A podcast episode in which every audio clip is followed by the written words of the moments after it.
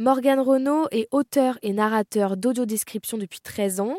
Il a notamment audio-décrit le film La Panthère des Neiges et dernièrement, il s'est occupé de l'audiodescription du concert de soprano. Mais ce métier ne date pas d'hier. Morgan Renault nous raconte les débuts de cette profession. Alors l'audiodescription, comme on la connaît maintenant, euh, c'est assez récent.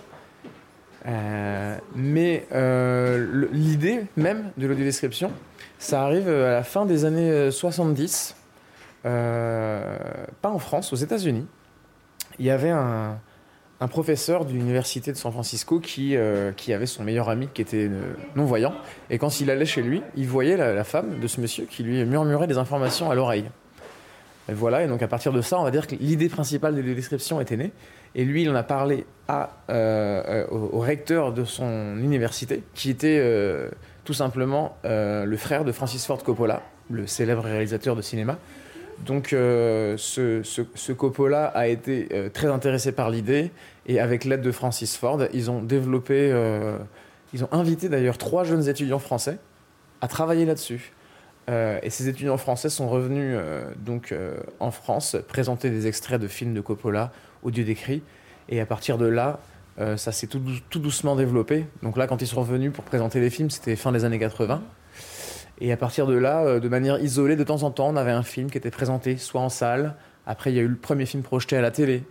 Et on va dire que c'est vraiment à partir de, des années 2000 euh, qu'on a commencé à avoir des propositions à la télé et au cinéma.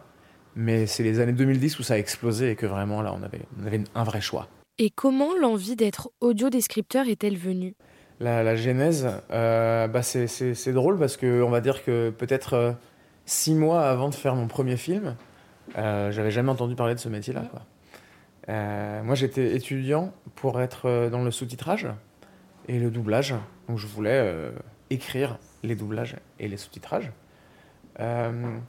et en étant, bah, en étant stagiaire, fin d'études, j'ai rencontré euh, une, femme qui s'appelle Hélène Bleskin, qui est une romancière et qui est également une, autrice euh, d'audio-description. Euh, ça m'a énormément intrigué ce qu'elle faisait, j'avais jamais entendu parler de ça. Je la voyais. moi, j'étais destiné à travailler donc, sur des films anglais et de les, traduire, et là, elle, je la voyais travailler sur le français même, quoi, sur la langue française. Et ça, ça m'intéressait énormément, car j'ai aussi fait des études de littérature et je suis passionné par les langues en général, et notamment la langue française, bien entendu. Et donc j'ai trouvé ça passionnant, cette idée d'utiliser les mots pour décrire les images. Et euh, on va dire que j'étais peut-être un peu opportuniste et, euh, et j'ai eu du flair. Euh, parce que, en gros, ce métier était voué à se développer énormément. et la, la, PDG de cette entreprise pour laquelle j'étais stagiaire a entendu parler que je traînais un peu dans le bureau de cette autrice. Et à la fin, elle m'a invité à, à, à, me tester, en fait. Et donc j'ai fait un petit test sur un, quart d'heure d'un film.